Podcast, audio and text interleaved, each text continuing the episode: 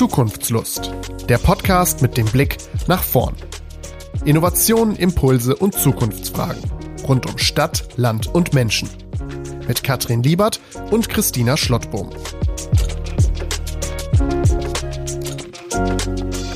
Hallo Christina.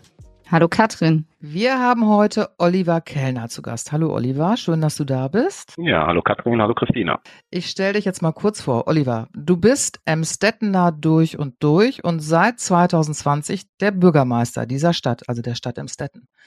Du hast BWL studiert und bist dann in eine Ausbildung als Versicherungskaufmann gewechselt. 2004 bist du bei den Grünen eingetreten. Du warst dann Sprecher für die Grünen und lange auch sachkundiger Bürger. Parallel hast du deine Versicherungsagentur weiter aufgebaut und ab 2014 warst du dann als Ratsmitglied für die Grünen unterwegs. Du interessierst dich sehr für Themen wie Führungsverantwortung, Digitalisierung und Nachhaltigkeit. Und Hobbys haben wir entnommen dem, was so auch öffentlich publiziert wird, Lesen, Kochen, Sport und Radfahren. Also du hast viel zu tun. Das ist wohl wahr. Ja. Herzlich willkommen, Oliver. Wir haben immer zu Beginn Einstiegsfragen an unsere Gäste und da starte ich mal mit der ersten. Worüber musstest du in den letzten Tagen lächeln? Wir hatten am Sonntag einen Familien- und Aktionstag unseres größten Sportvereins in den Städten. Der wurde 125 Jahre alt. Ich war Schirmherr, sozusagen auch den ganzen Tag anwesend. Und irgendwann bin ich von einem Jungen, ich würde sagen erste Klasse, gefragt worden, in Begleitung seiner Mutter unterwegs, die ich wiederum kannte. Der frug mich dann, und du bist also der Chef von Amstetten. Du kannst also alles bestimmen. Da habe ich erstmal richtig kräftig gelacht. Das war super. Süß. okay, ich schließe mal dann an mit einer Frage. Was wolltest du als Kind werden? Weißt du das noch? Ja, wie alle Kinder hat, hat das natürlich permanent gewechselt. Ich wollte irgendwas Handwerkliches machen, am liebsten irgendwas mit Holz. Ich fing mal mit Schreiner an, dann war ich mal Dachdecker, dann war ich Zimmermann. Also permanenter Wechsel in dem, was ich mal werden wollte. Und was kannst du besonders gut? Das können wahrscheinlich andere viel, viel besser beantworten, aber ich behaupte einfach mal, ich kann gut zuhören, kann gut auf andere Menschen eingehen, mich auch in die Perspektive anderer Menschen hineinversetzen. Ich glaube, das ist eine Werte von mir. Und was weiß kaum einer von dir? Gibt es da was, was nur ganz wenige wissen und du erzählen willst? Ja, du bist ja als Bürgermeister ein äh, durchaus eine öffentliche Person. Ich glaube auch, dass ich sehr, sehr offen bin, so dass behaupte ich zumindest mal irgendwie auch alles bekannt ist, was vielleicht kaum einer weiß. Irgendwann hat ja auch die Zeit des Bürgermeisters ein Ende. Und was ich auf jeden Fall noch machen möchte, ist studieren. Ich möchte noch einmal studieren, so in Richtung Geschichte oder Philosophie. Das ist so das, was ich nach meinem Bürgermeisteramt gerne nochmal machen möchte. Wirklich spannend.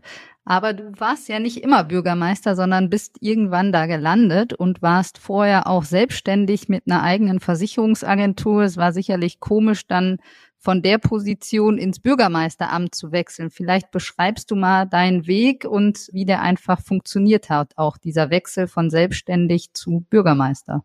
Katrin hat es ja gerade richtigerweise gesagt. Ich bin schon lange politisch aktiv und 2014 zum ersten Mal im Rat gewesen und dann gab es unmittelbar relativ am Anfang der Ratsperiode eine Entscheidung, die in den Städten sehr kontrovers diskutiert wurde. Und zu dem Zeitpunkt war ich noch Sprecher der Grünen und da bin ich natürlich angesprochen worden, die Entscheidung geht gar nicht. Seht zu, dass ihr Grünen eine Bürgermeisterkandidatin oder einen Bürgermeisterkandidat für die nächste Kommunalwahl aufstellt. Da habe ich immer nur gesagt, ja, wir sind da dran, wir arbeiten gerade da dran. Und irgendwann wurde aus dem Seht zu, dass ihr jemanden findet, eine Aussage, das kannst du doch wohl machen, du bist schon lange dabei, du kennst Amstetten und das kam häufig. Ich habe immer dann gesagt und abgewiegelt, nee, nee, ich bin glücklich in dem, was ich gerade mache.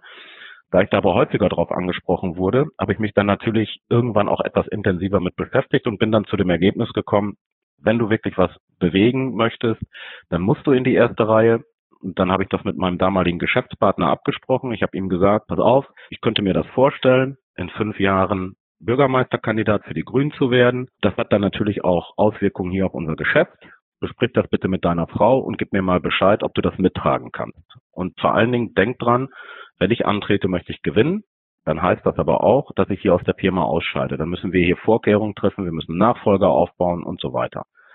Und nachdem von ihm das Go kam, haben wir dann meine Firma soweit vorbereitet, haben einen ehemaligen Auszubildenden, der bei uns angestellt war, vorbereitet, haben ihn auf Führungsseminare geschickt, ohne dass er wusste, warum er da jetzt auf Führungsseminare ging, hat das ein oder andere an Verantwortung an Projekten übernommen, so dass wir in den gut vier Jahren zumindest meine Firma sehr, sehr gut vorbereitet haben. Und als ich es dann bekannt gegeben habe in der Firma, für meinen Mitarbeitenden, natürlich bevor es in der Presse stand, war ihm selbstverständlich klar, aha, jetzt weiß ich auch warum ich auf Führungsseminare musste, warum ich Projekte übernommen habe, warum ich auch den einen oder anderen Mitarbeitenden geführt habe.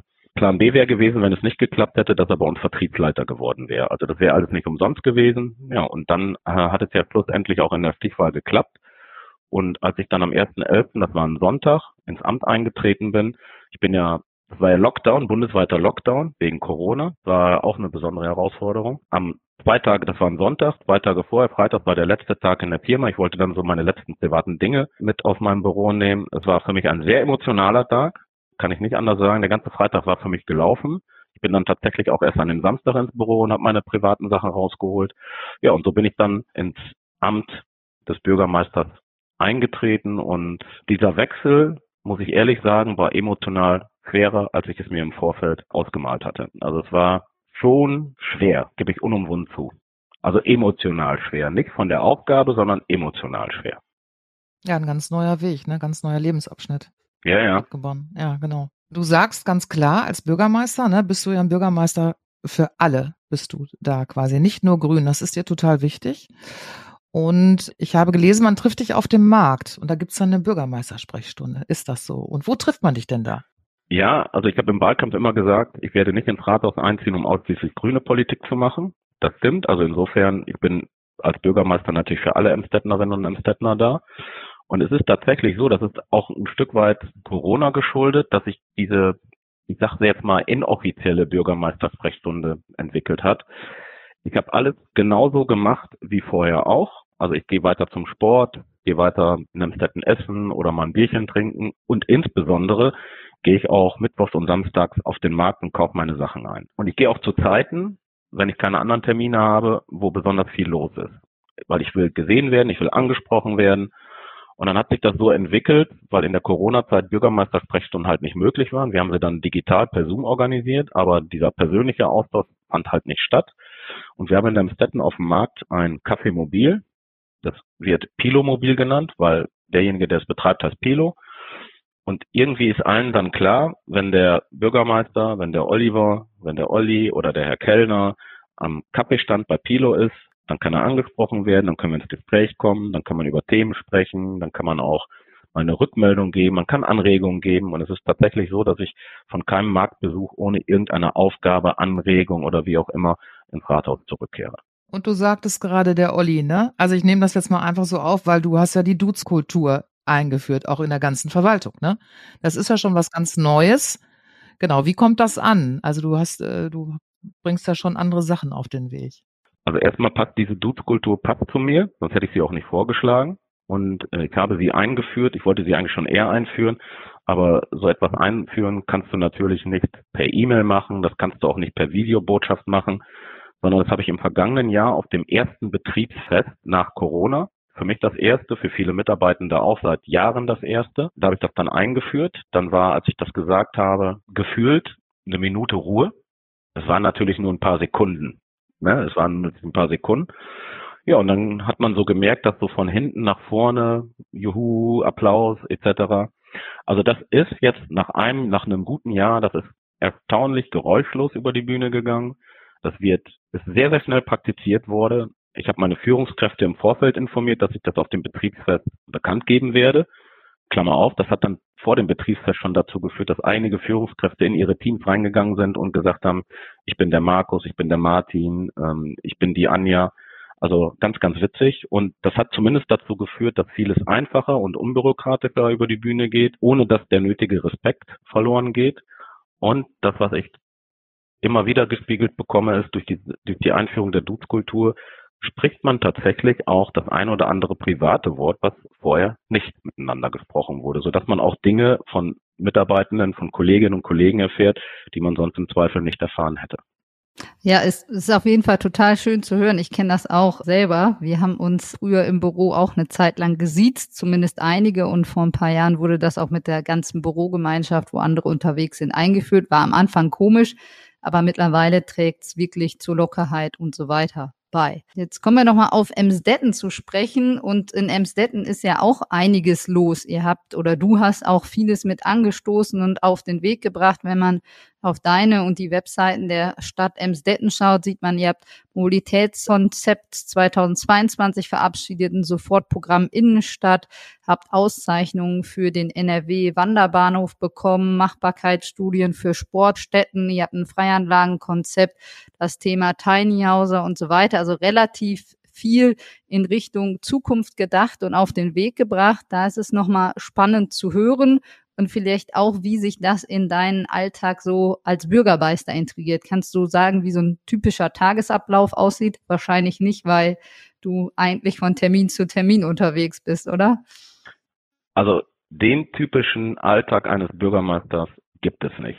Es gibt, also es ist kein Tag wie der andere. Es ist tatsächlich so, dass ich natürlich ganz, ganz viele Termine habe und all die Dinge, die jetzt sozusagen in den knapp drei Jahren umgesetzt, angestoßen wurden, erfordern viele Gespräche, erfordern viele Rücksprachen und das nicht nur verwaltungsintern, sondern da sind ja auch ganz viele externe Beteiligte mit an Bord und deswegen sind viele, viele Gespräche, viele, viele Rücksprachen, viele Termine vor Ort und deswegen es gibt nicht diesen einen typischen Tag. Das, was ich sagen kann, ist vielleicht zu dem zu einem normalen Tag in der, im Rathaus, dass ich in der Regel so zwischen sieben und Viertel nach sieben ins Büro komme.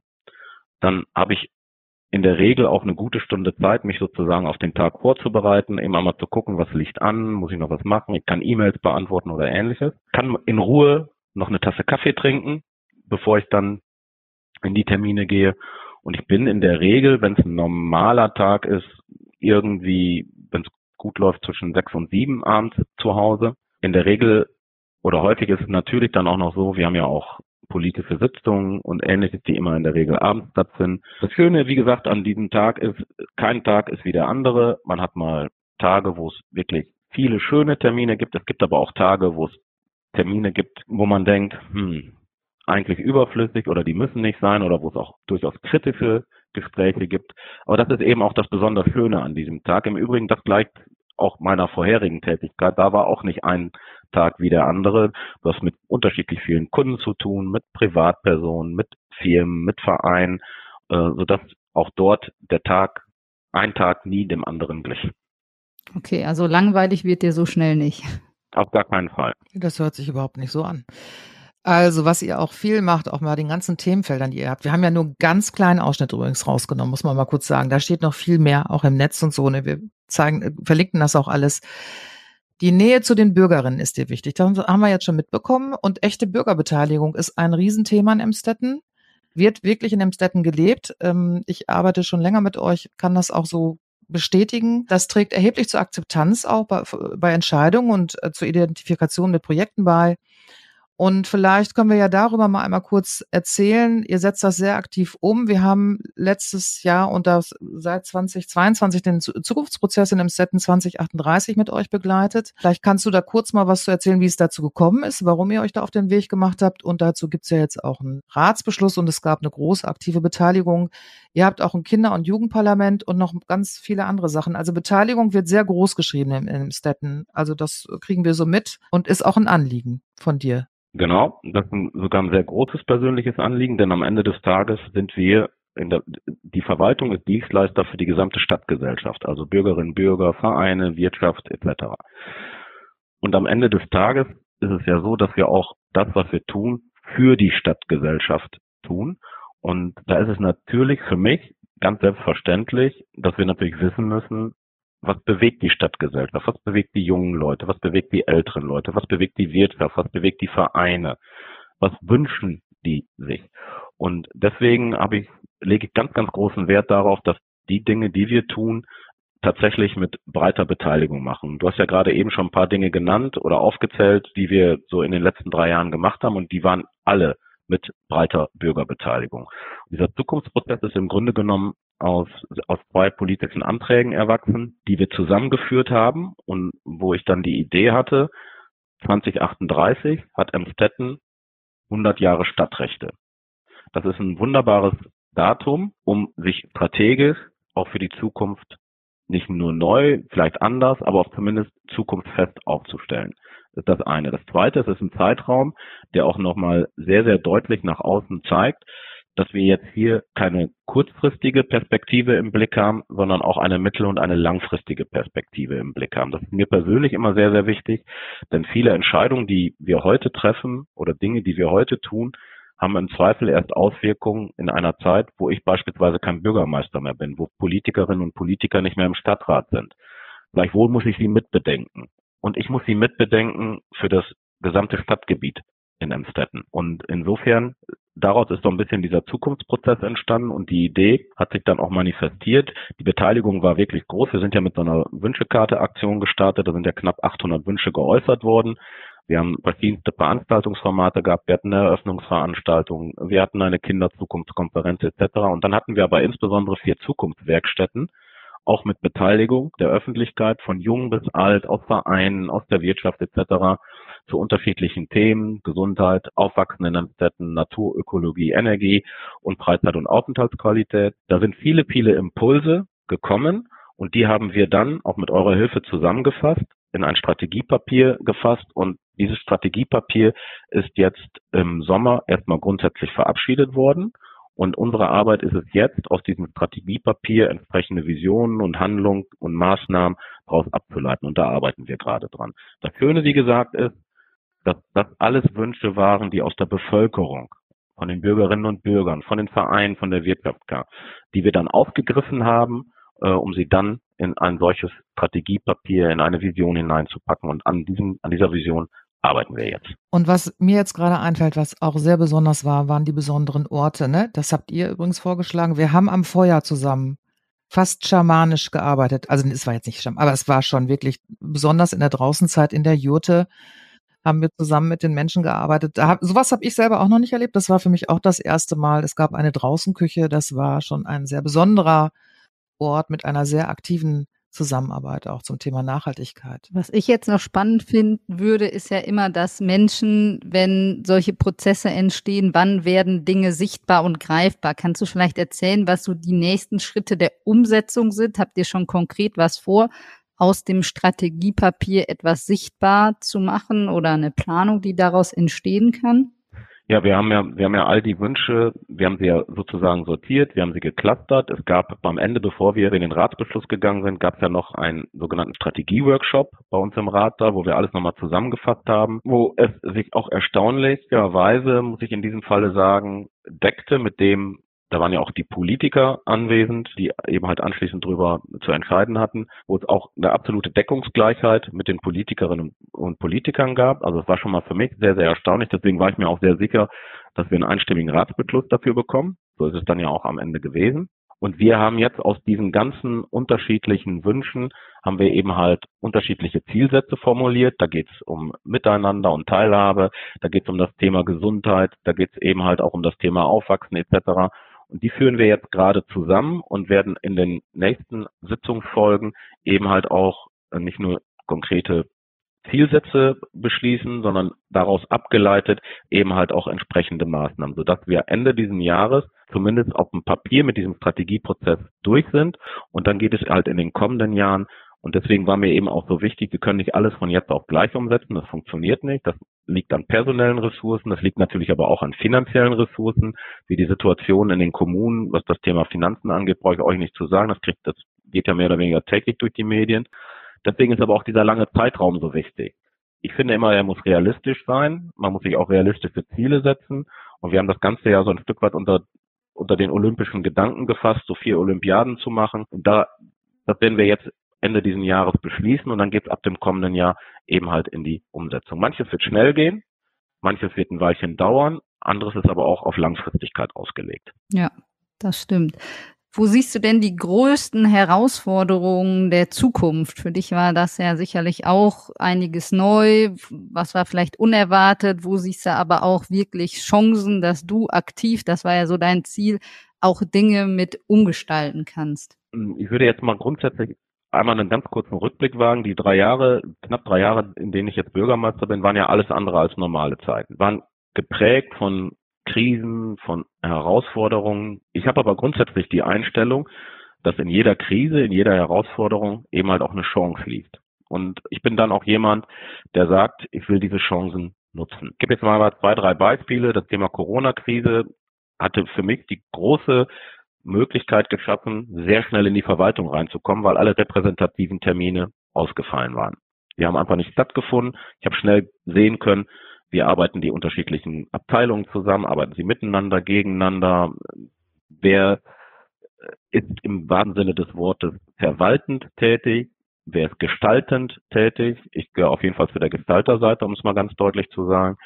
Dann hatten wir durch die Corona-Krise einen richtigen Schub, da äh, habe ich viel Geld für das Thema Digitalisierung in die Hand genommen.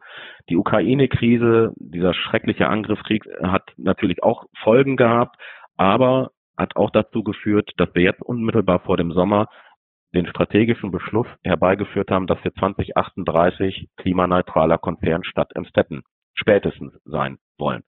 Also will damit einfach nur auch in Verbindung mit der Energiekrise. Im Moment haben wir auch sowas wie eine Finanzkrise, die kommunalen Finanzen, auch bei uns, stören zwar auf hohem Niveau, aber auch dort, wer wir Dinge kommunizieren müssen, die nicht allen schmecken, weil aus diesem Wünsch dir was Konzert sind wir jetzt mittlerweile raus, muss man ganz deutlich sagen, aber birgt eben halt die Chance, auch Prioritäten zu setzen. Welche Dinge sind für die Zukunft, Fähigkeit Städtens eben halt wichtig. Und wir werden auch in der Zukunft immer wieder mit neuen Herausforderungen zu tun haben. Ich wünsche mir halt nicht wie in den letzten drei Jahren ein gleichzeitiges Zusammenfallen vieler Krisen oder Herausforderungen, die man irgendwie bewältigen muss, die sich im Zweifel auch noch gegenseitig verstärken. Wir werden immer irgendwie eine Herausforderung haben, mit der wir umgehen müssen.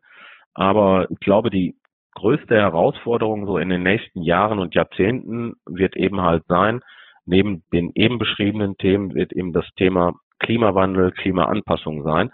Denn das ist die Lebensgrundlage all dessen, worüber wir vielleicht auch in 20, 30, 40 oder 50 Jahren reden. Und da arbeiten wir eben halt dran. Und das ist auch meine größte Sorge, dass wir das sozusagen mit Blick auf die nachfolgenden Generationen und die, die noch nicht geboren sind, dass wir das hier in Emstetten nicht hinbekommen. Und daran werde ich aber aktiv mitarbeiten. Um gleichzeitig aber auch, das muss man auch dazu sagen, ganzen positiven Werte, die wir hier in Emstetten haben, aufrecht zu erhalten, also zu befeuern. Emstetten ist ja ein, wie soll ich das mal sagen, ist ein sehr attraktiver Wirtschaftsstandort, ein attraktiver Wohnstandort. Wir haben viele unterschiedliche gewerbesteuerpflichtige Gewerbebetriebe.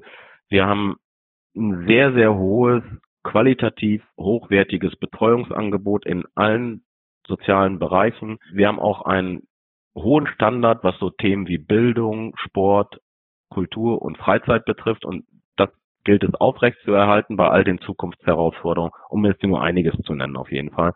Um das aufrecht zu erhalten, damit eben halt die nachfolgenden Generationen in 20, 30, 40 Jahren noch genauso gut in einem Städten leben, wohnen und arbeiten können, wie wir jetzt gerade tun können.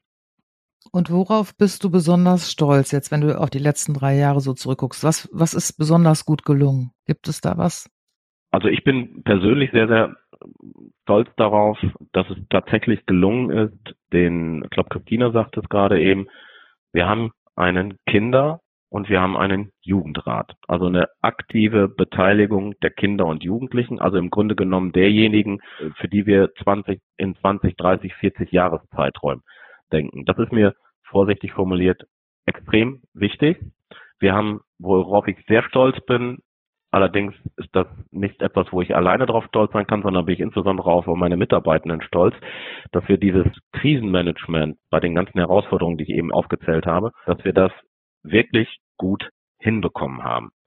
Und trotzdem, trotzdem, trotz dieser Herausforderungen eben halt auch noch viele wichtige Beschlüsse auf den Weg gebracht haben, die wir jetzt in den kommenden Jahren abarbeiten. Das, darauf bin ich wirklich besonders stolz. Und mit Blick auf die Zukunft, also neben diesem Zukunftsprozess, den wir ja gerade schon mal gesagt haben, der wichtig ist für Emstetten, weil das die strategische ja, Handlung, der, der strategische Handlungsleitfaden für uns hier in Emstetten ist, ist es eben halt auch gelungen, ganz, ganz viele andere ehrenamtliche Dinge zukunftsfest zu machen. Ich, wir sind Mitglied bei der engagierten Stadt, wo wir erstmals alle Beiräte, die wir in den Städten haben, miteinander vernetzt haben. Worauf ich auch stolz bin, ist, dass ich unsere Sparkasse zukunftsfest gemacht habe. Die ist ja zum ersten ersten mit der Kreissparkasse fusioniert. Die ist jetzt damit auch für die nächsten Jahre zukunftsfest. Gleiches gilt für den Kulturbereich mit Frohmanns Fabrik. Es gilt für den Verkehrsverein. Das ist allerdings nicht etwas, was ich alleine umgesetzt habe, sondern da habe ich die Hilfe und Unterstützung ganz, ganz vieler Menschen bekommen. Und da bin ich wirklich sehr, sehr stolz drauf, dass wir das hinbekommen haben, trotz der großen Herausforderungen, um die wir uns natürlich vorrangig zu kümmern haben. Und alles in allem würde ich sagen, ist echt ein strammes Arbeitsprogramm in den drei Jahren gewesen, wo ich mich manchmal auch gefragt habe, überfordere ich meine Mitarbeitenden an der einen oder anderen Stelle, überfordere ich die Politik vielleicht auch an der einen oder anderen Stelle und überfordere ich vielleicht auch die Stadtgesellschaft an der einen oder anderen Stelle. Aber ich bin eben halt der Meinung, wenn ich das noch sagen darf, jeder, der in politischen Ämtern ist und Entscheidungen zu treffen hat, der hat nur einen begrenzten Zeitraum, die Menschen, die Stadtgesellschaft auf die Zukunft vorzubereiten. Und der schmale Grad, den man dabei bestreitet, ist auf der einen Seite, die Menschen nicht zu überfordern, weil dann verlieren wir sie. Auf der anderen Seite aber auch die Menschen nicht zu unterfordern, weil dann bereiten wir sie nicht gut vor auf die Zukunft. Also es ist ein ganz, ganz schmaler Grad, der dort beschritten wird. Aber diesen schmalen Grad beschreite ich und diesen schmalen Grad Erfolgreich kann ich, kann ich nicht in fünf Jahren sein, deswegen werde ich auch alles dafür tun, dass ich in zwei Jahren wiedergewählt werde, weil das ist ein belastbarer Zeitraum und da können dann Dinge auch vernünftig auf den Weg gebracht werden. Und ich hoffe, dass ich damit in zwei Jahren auch das Vertrauen der Amstettner Bürgerinnen und Bürger erneut gewinnen kann. Also ganz schön dieses Zitat, deine Aufgabe ist es auch, die Bürgerinnen auf die Zukunft vorbereiten. Das hast du, glaube ich, in einem anderen Interview schon mal ähnlich gesagt, was wir zur Vorbereitung gehört haben. Wirklich schön, das Amt als Bürgermeister auch so zu sehen, mit so viel Engagement und Freude, die du mitbringst, zu füllen.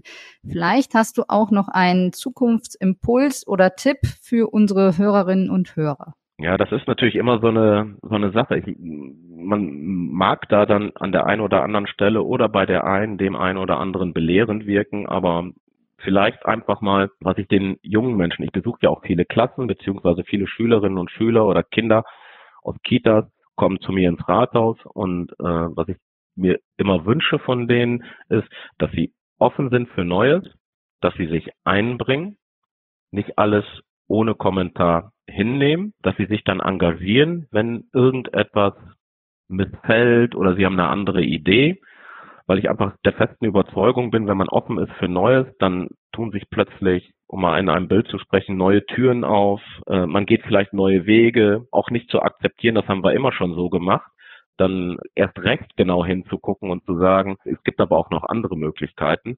Und ich habe vor einem Jahr, glaube ich, von Benjamin Myers ein Buch gelesen, das heißt Offene See. Ich weiß nicht, ob ihr beiden dieses Buch auch gelesen habt. Wenn nicht, kann ich euch nur dringend empfehlen. Ein wunderschönes Buch, wunderbar geschrieben, lyrisch wirklich wunderbar geschrieben. Ist auch ein relativ ruhiges, unspektakuläres Buch.